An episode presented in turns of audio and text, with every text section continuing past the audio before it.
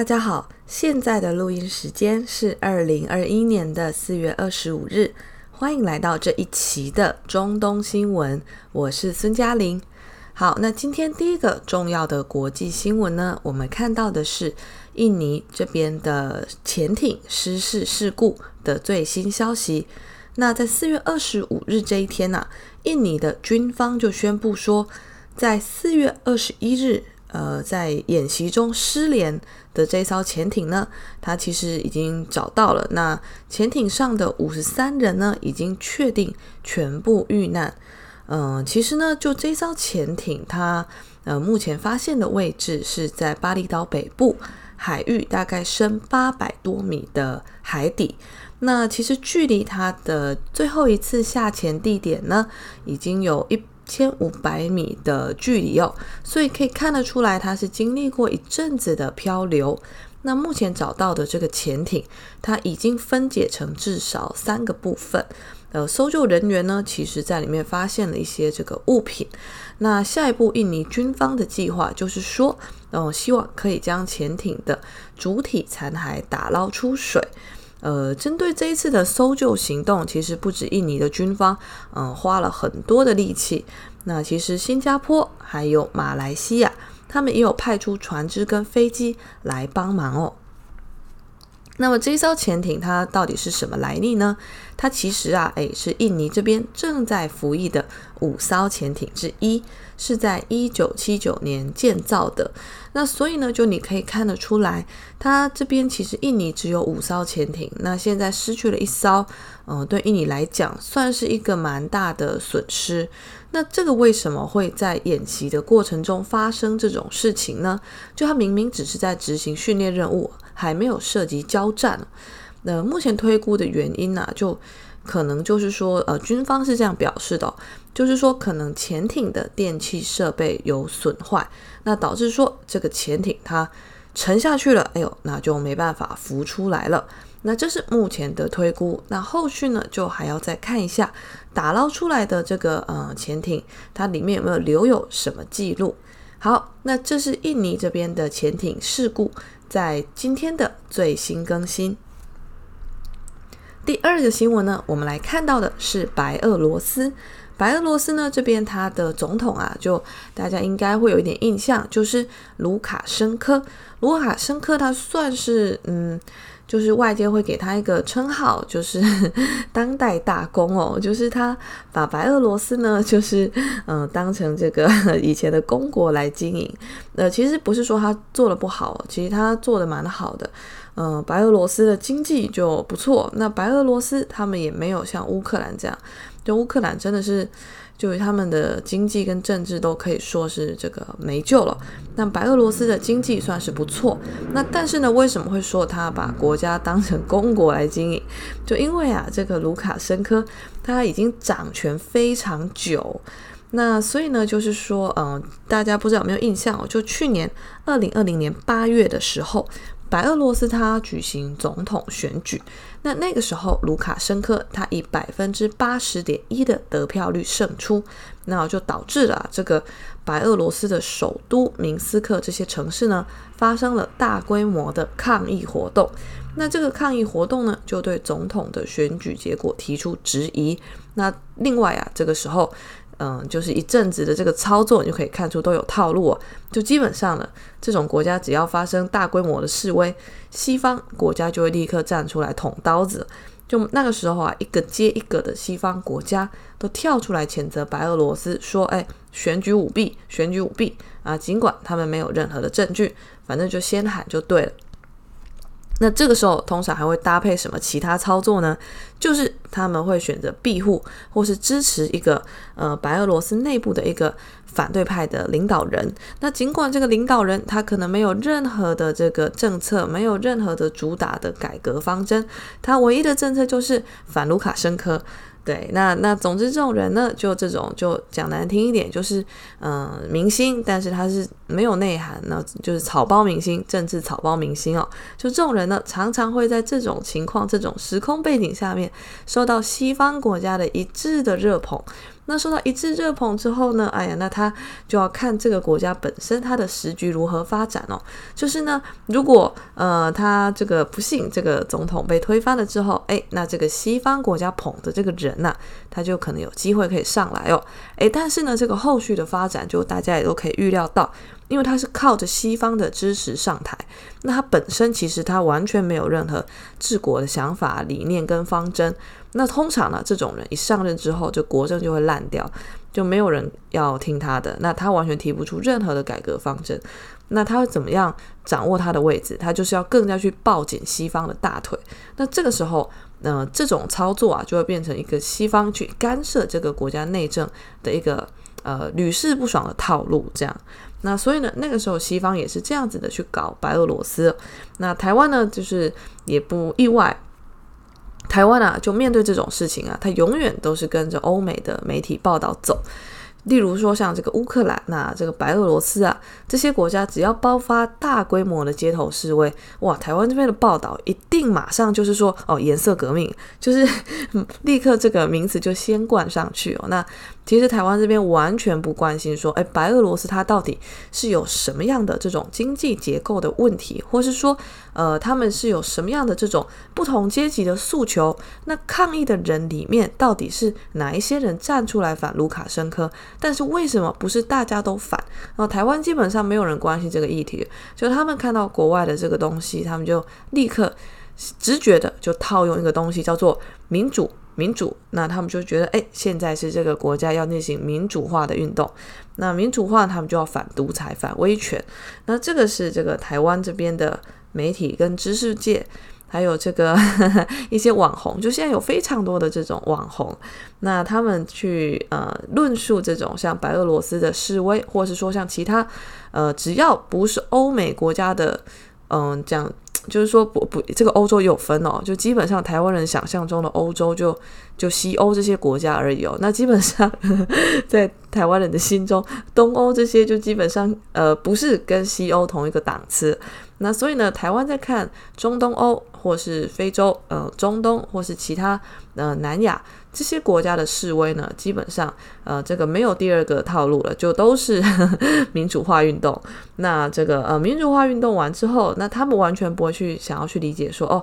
嗯，这些这些站出街头的人，他们背后是不是有什么势力在煽动，或是说，是不是他们的诉求其实不是民主化，而是其他的东西。反正 OK，这个台湾一向都不怎么这个在意。那所以呢，就如果你要看白俄罗斯示威的比较详细的分析跟报道，拜托，请千万不要看台湾的媒体，他就只会跟你说 like water，不割席，就只会讲出这种东西，就跳针式的重复。就大家可以多看一下这个嗯外国的一些分析哦啊，但也不要全看这个英国，呃，不要全看这种欧美主流媒体的这种英文。的这个分析，就是如果有一些呃 行有余力的能力啊，可以看一些恶文的或其他的这种呃分析的话，你就可以看到很多其实是被呃现在的主流声音所隐藏的一些讯息，或是像是说，其实呃这个呃反正很多其他的国家都会有蛮多对白俄罗斯的这个。呃，深入的报道跟分析，其实法国也有哦，因为呃，这些欧洲国家他们内部都一定会有比较左翼的媒体，或是说比较非主流的小媒体。那我其实很喜欢看他们出的调查报告，那他们其实会对这种事情反而会有比较深的呃了解跟分析。那其实跟 BBC 或是 CNN 的这这种，就是然后把宣传已经是凌驾在媒体道德之上的这种，嗯。讲难听一点，就国家机器，那是不一样的。好，那这个呃，还是回到卢卡申科这个东西。卢卡申科呢，他在四月二十四日的时候，他就说他要修改总统继任的相关法律，规定如果现任总统在任期间离世，那么权力呢将可以移交给白俄罗斯的国家安全会议。那其实就是说，为什么他要做出这个安排？呃，有一个原因是呢，他最近就是白俄罗斯发生了一个嗯失败的政变。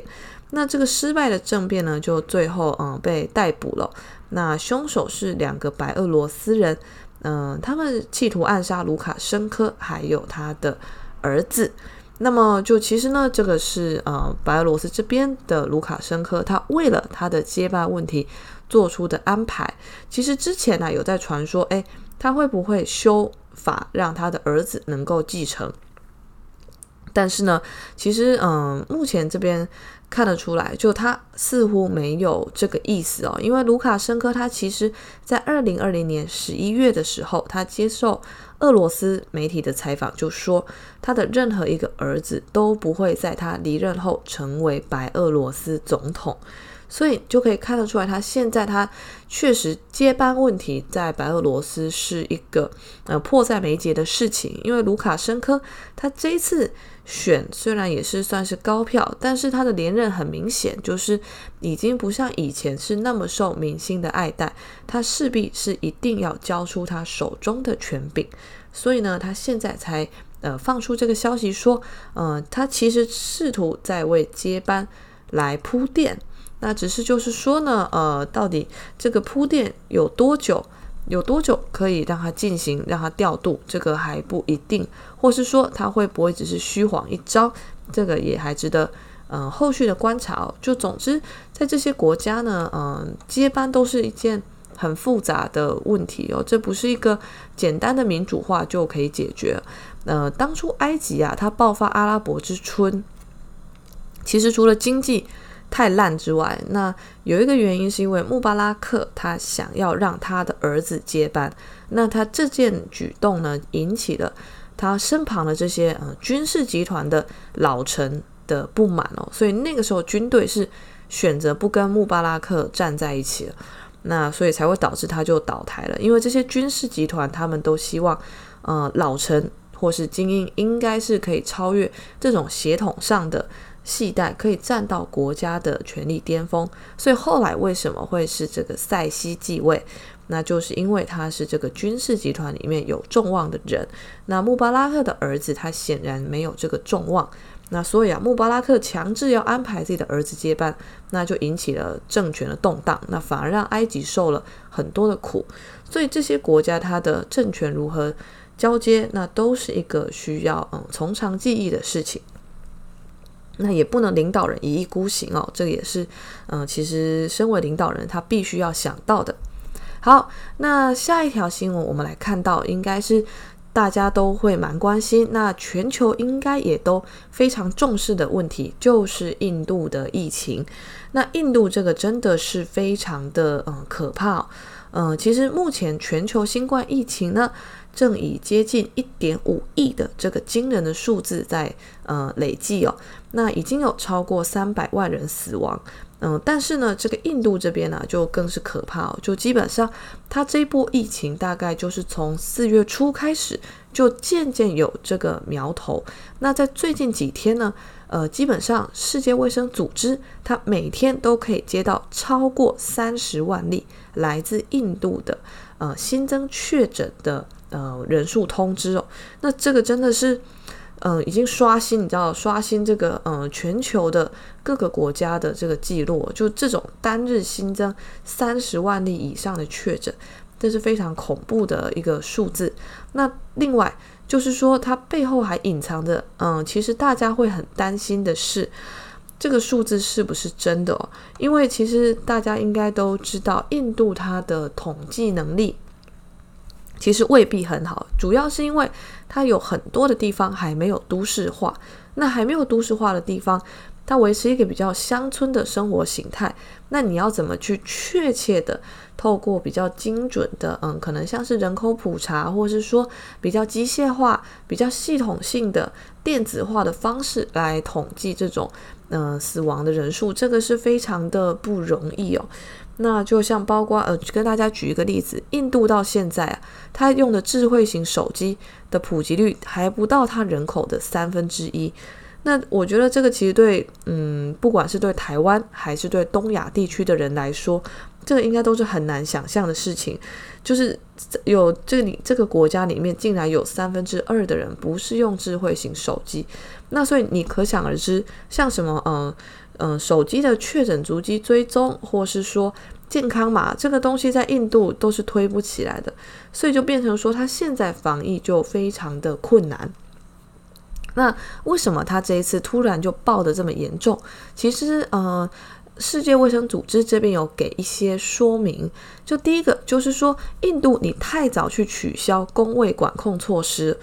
那呃，取消公卫管控措施就包括说，他没有去禁止一些大规模的，呃，很明显没有达到安全距离的这种呃集体集会，就像是之前我们讲到的那个印度教的每年固定要在恒河沐浴的大壶节，那今年完全没有取消，结果就爆了。那另外就是说。有一个原因是，印度的疫苗还没有覆盖到最需要的人群，包括医疗工作者还有老年人。那老年人得到新冠，其实大家应该可以知道，他这个是风险很高，因为老年人就是比较高危的人群，他得到之后，嗯、可能很容易就会进入很严重的状态。那这种严重的状态，它其实未必会没救，但是呢，在印度这里，因为他现在缺。呃，就是可以供氧的这个机器。那其实很多病人，他不是说非死不可哦，就是他其实你如果给他吸氧气，你给他供氧，他可能可以活得下去。那他只要能够度过危险期，他就有痊愈的机会。但是很明显，现在印度它是缺这些医疗资源，所以就导致说呢，嗯、他在面对这种病毒啊，那很多的病人他就其实他不一定。会死在这里，但因为就缺这个机器，所以他就呃不幸没有能吸上关键的一口气，那最后就只能呃命丧在这个这个悲剧里面哦。那另外还有一个原因是病毒的变异，那病毒的变异就是来自于说它的感染的这个基础太高，那病毒被呃就是传染的频率高，它变异就快，那。呃，目前其实印度统计出来的变异，那也是很惊人的数字哦，就大概可能有一百种以上的新冠病毒的变异数在印度这个国家里面。那病毒的变异就一定程度上会导致说新的症状出现，还有疫苗是不是有用，这个可能，嗯，就是科学也要去探讨这方面的风险。所以呢，这个是印度这边为什么这么严重的原因。那但是呢，就是说，嗯、呃，它要什么时候可以达到这次疫情的高峰？那其实各界的预测是在五月中旬。那呃，根据现有的模型啦，根据现有模型来推估，如果在五月中旬疫情高峰的时候，印度的日增确诊病例会有几例？哇，那个数字也是真的非常的恐怖，就是可能会日增五十万例。那这种日增五十万例是它的峰值，就目前预估的峰值。那所以呢，就呃，在这种情况下，大家都会对印度是感到非常的不乐观。那到这个月的月底啊，就各方也是预测，这个北方邦、还有马哈拉施特拉邦、还有新德里地区这三个地方呢，就大概会成为病例新增最快的地区。所以现在就是说，基本上印度它要做的就是说，要调这个嗯氧气罐车，那还有为这个药物也要调，那还有一些呃带氧气的病床、重症监护病床，还有呼吸机。那所以这个就牵涉到它跟中国的关系，因为中国嗯它是一开始就说要给他呼吸机，呃，但印度呢他们就嗯强硬死鸭子嘴硬，他就还在说嗯他不要。嗯、跟美国求援，啊、呃，但是呢，这美国这边显然他比较，嗯，泥菩萨过江，自身难保，嗯、也也是很悲剧啦。那但是现在中国还是说要要帮印度。那其实刚刚看到最新的新闻，印度也已经说要从中国这边接受呼吸机了。那其实不管有什么样的，嗯，国仇家恨，有什么样的仇怨，其实，嗯，从人道角度来看，大家都是希望疫情可以。有所缓解哦，所以中国才会这个时候就是帮忙哦。那当然，其他像巴基斯坦这个跟印度有仇的地方，也宣布说要帮印度。那所以你可以看到，在疫情之下，其实很多的这种仇恨，它是会暂时被放到一边哦。就大家还是希望可以想办法先度过这个难关。好，那接下来我们进入今天介绍的中东新闻的部分。第一个，我们看到的是阿富汗撤军的消息。好，那在四月二十五日的时候，驻阿富汗美军跟北约部队最高指挥官，这是同一个人哦。那他们就宣布了说，美国跟北约这边已经开始从阿富汗的一些军事基地撤军了。那其实呢，这个呃，北约这边它有了这个一些呃时程的规划。就包括说呢，这个嗯，北约的秘书长他就透露，北约计划在五月一日前就开始要从阿富汗撤军。那这个呢，呃，希望可以在几个月内完成撤军。美国总统拜登呢，如果大家有印象，他也在四月十四日的时候宣布说，要在今年的五月一日前开始从阿富汗撤军。那希望可以在九月十一日前呢，把所有美军都撤离出去。那我们昨天那一集也有讲到说，因为啊，这个撤军过程中，这个怕被偷袭、被背刺，那还有其他的一些复杂性，所以呢，美国它出动了航母跟轰炸机来为这一次的撤军行动提供保护。那就包括两架美国空军的 B 五十二战略轰炸机，其实现在已经抵达这个区域了。那作为撤军前加强地军安全措施的部分规划。所以可以看得出来，美国是确定要走了，那其他国家也在跟了。那接下来阿富汗政局会如何发展，这个就值得关注。好，那接下来呢，我们来看到的是高加索这边。高加索这边首先带大家看到的一条是，呃，亚美尼亚的总理帕西尼扬哦。呃，其实呢，就为什么我们的节目会一直提到高加索？有一个原因，就是因为呃，高加索这边它其实跟中东的往来算是密切。就虽然它有现在应该都算是俄罗斯的这个主要的势力范围，但是呢，就是说像亚塞拜然，它跟土耳其就蛮好的。那亚美尼亚呢，它跟伊朗这边也有侨民的跨界社群的关系。然后，所以呢，高加索这边呢、它跟中东其实算是有点联动的。那所以呢，我们也会介绍一下高加索这边的新闻。好，那在四月二十五日的时候呢，亚美尼亚的总理帕西尼扬他就发表电视讲话，宣布要辞去总理职务。那么，其实他这个辞职呢，呃，并不令人意外，因为他是要配合提前举行的议会选举。呃，根据亚美尼亚的宪法呢，在议会选举前，总理你就应该辞职，并且解散议会。那所以呢，就呃，帕西尼扬说，呃，在这个真的解散议会前呐、他会履行总理的职责。但是为什么他会需要做到这种议会的改选？那其实是因为在去年九月的时候，高加索这边爆发了纳卡战争。就是亚美尼亚跟亚塞拜然就为了纳卡这边的主权归属问题就打起来了。那后来很明显，嗯，是亚塞拜然这边就把纳卡收回来了。那呃，帕西尼扬呢，就是亚美尼亚的总理，他就面临了国内排山倒海的这个斥责跟这个追打。那其实我我个人觉得他算是就运气不好，因为。纳卡这个问题，嗯、在亚美尼亚这边啦，它注定是要失去的，因为这边其实本来就是亚塞拜然的地方哦。那所以呢，这个，呃，他们当初啦，就是一九九四年的战争结束后，他们从亚塞拜然手里就硬把这块地方抢过来，让它独立。那独立之后啊，就很很明显嘛，就这几年，不管你有没有签停火协议，就基本上两年就打一次。那平常也偶尔会有交火。所以这块地方亚塞拜然他势必是要收回来的，那就只是说这个帕西尼亚他就刚好就比较倒霉哦，他就接到了这个嗯这个不定时炸弹，然后刚好就在他手里爆。那反正呢，因为他现在他就被迫要负政治责任，所以嗯之前呐、这个亚美尼亚还曾经发生这种军队逼宫的事情，就是搞得很难看的，因为呃帕西尼亚那个时候啊，他就想要强力的去。米平这个事情，所以呢，他就要求参谋总长辞职。哎呀，结果他这个举动啊，就没有受到亚美尼亚总统的支持哦，就总统反而是站在呃要去背刺帕西尼扬的这个呃军队的参谋总长这一边，就搞得帕西尼扬真的是内外受敌，非常难看。所以呢，他才会在呃大概四月的时候，大概三月的时候，他就向外界表示说，他会在四月下旬的时候辞职，然后呢，在六月二十日的时候提前举行议会的选举，然后用来解决国内的政治危机。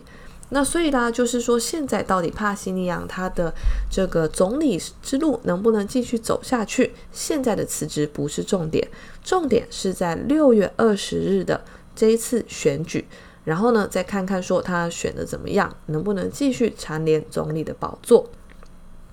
好，那这是亚美尼亚这边的新闻。好，另外一个中东的新闻呢，诶，这个也跟亚美尼亚非常有关系。那也跟他的嗯，就是说现在关系上比较公开的死对头土耳其，也是就是直接的当事国。嗯，是这样子的，就是呢，在四月二十四日的时候，这个呃，土耳其的外交部就发布声明，他强烈谴责美国总统拜登，去认定说奥斯曼帝国对亚美尼亚人实施了种族灭绝。好，这个声明是这样说的，就是说我们以最强烈的方式拒绝接受和谴责美国总统拜登。在亚美尼亚激进团体跟反土耳其集团的压力下，在四月二十四日发表的关于一九一五年事件的声明，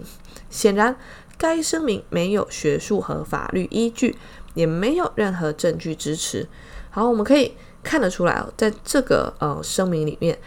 看出一些讯息。第一个，在四月二十四日的时候，拜登做了这个呃表示。那其实土耳其的外交部也可以看得出来，他们在当天马上就回应，所以显然这个不是一个，嗯、他完全不知道，然后被这个偷袭的一个动作。他们显然事前就知道拜登要做这个表示。那其实拜登他一定也是有跟埃尔多安说过，说他要做。那但是啦，他可能不用太顾虑埃尔多安的想法。就其实他做这个事本身，嗯，我个人觉得。这个其实对美国不一定有益哦，这可能对拜登的选情，其实或是说对民主党的选情会比较有益，因为其实嗯，拜美国跟亚美尼亚之间并没有什么好到就是嗯不得了的关系哦，他反而美国跟土耳其是比较好，所以他现在做这个动作，他很明显是要打土耳其的脸。那他打土耳其的脸，他其实也只是把亚美尼亚这个事情当做枪使。他的主要目的应该还是要这个呃挤兑土耳其，就不管他是希望他在经济或政治上有什么让步，或是说他还是要呃在记恨说土耳其去跟俄罗斯买 S 四百防空系统这件事情，这也是有可能。但反正呢，就拜登做这件事情，这个伤害性不大，实质伤害性不大，但侮辱性极强。这样，然后这个侮辱性是针对土耳其的。那另外我们看到的呃事情是，呃，在这个声明中，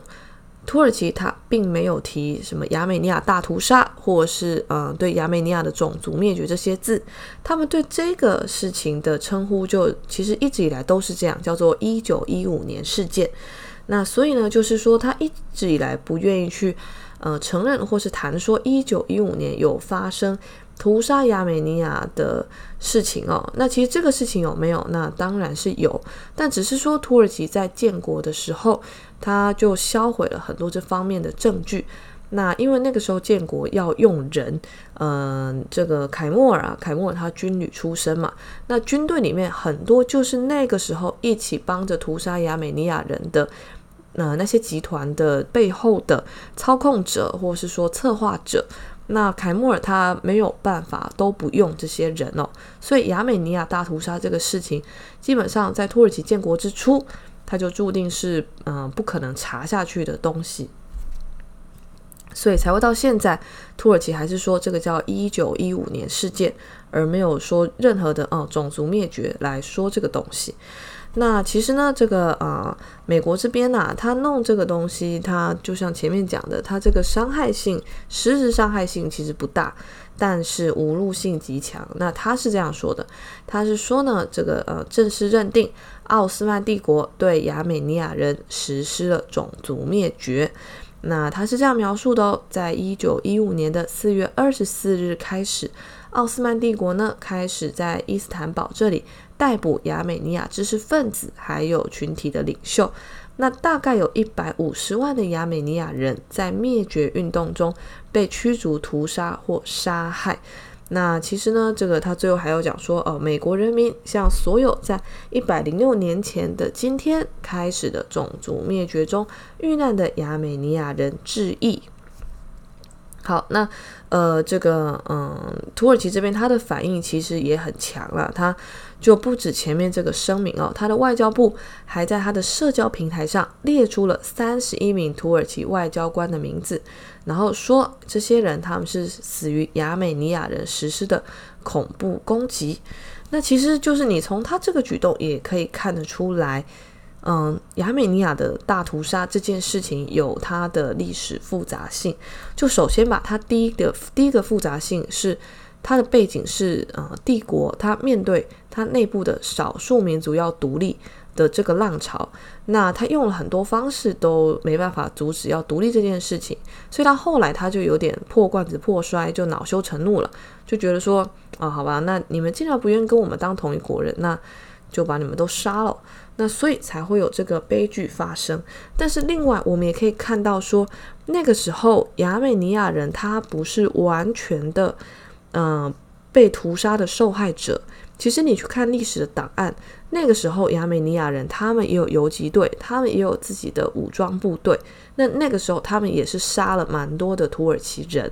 那包括说他们去搞恐攻、搞暗杀，那个时候的亚美尼亚人都是有做的。那另外亚美尼亚它的背后是谁？其实是俄罗斯来煽动的。